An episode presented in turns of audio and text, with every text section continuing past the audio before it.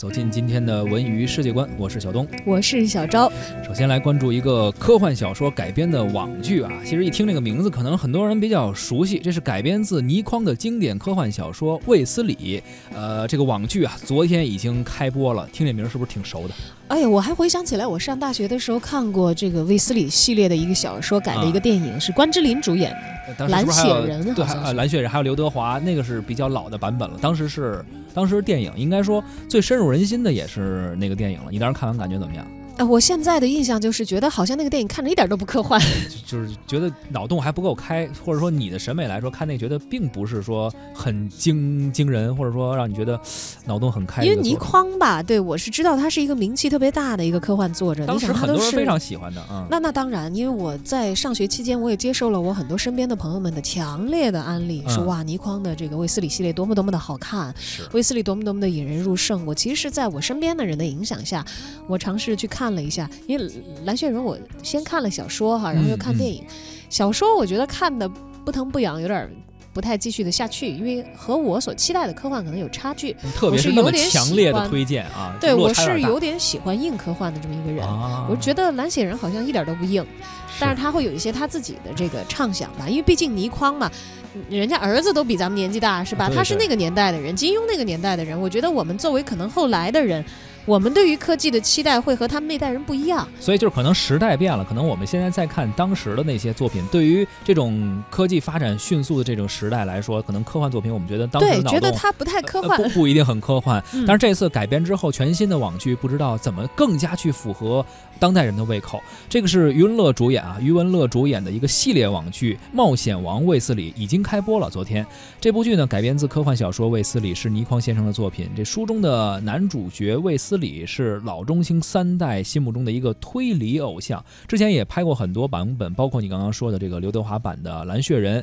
呃，毕竟啊，这个卫斯理这个原著是充满了天马行空的想象力，可以影视化的部分呢其实很多。卫斯理系列虽然被誉为是科幻，但并非是硬科幻，可能这也是你不太喜欢的对，我觉得其实并不太科学，只是他的想象力呢，可能在他那代人当中算是起飞，而且是飞得比较高的。更多的是一些推理啊、悬疑啊这种有点奇幻色。彩，而且你看看，就是咱们这帮人吧，看悬疑的也跟那一代人可能所理解的悬悬疑不一样。是现在人可能特别，包括说推理也是。现在咱们呃国内的很多网剧，包括之前咱们聊过什么心理罪、白白夜追凶，也都说过，可能现在人的口味更高一些。你这个如果这个拿拿一个老的小说去改编成现在的一个网剧，如果弄不好的话，不一定有人买账。对，所以得要好好干啊，这个事情啊。而刚开播的这一版呢，我们来看一看这个系列都是由谁来打造的。由钟少雄执导，王晶监制，余文乐，还有胡然、任达华、林家栋等主演，都是比较熟的演员啊。啊，不过从这个阵容，大家可能也因为王晶监制嘛，大家可以大概可以想象到、猜测到是什么样的一个风格走向。心中一紧是吗？呃，不过是是网剧是吧？这这好歹是一个拍电影的，好像班底构建的一个网剧。而且这部网剧呢是分三季啊，现在刚刚开始播出的是第一季叫《支离人》，然后紧接着第二季是《蓝血人》，还有第三季叫《无名发》。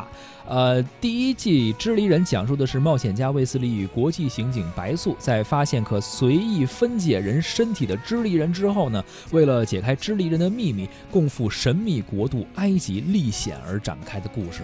这听着，我觉得还挺有悬念的。怎么这个人就能够支离开呢？我对，所以这是他当时的一个想象，脑洞开的很大啊。但是你觉得科学吗？不科学，这个 对吧？所以我很好奇，我我今天回去一定要看一看。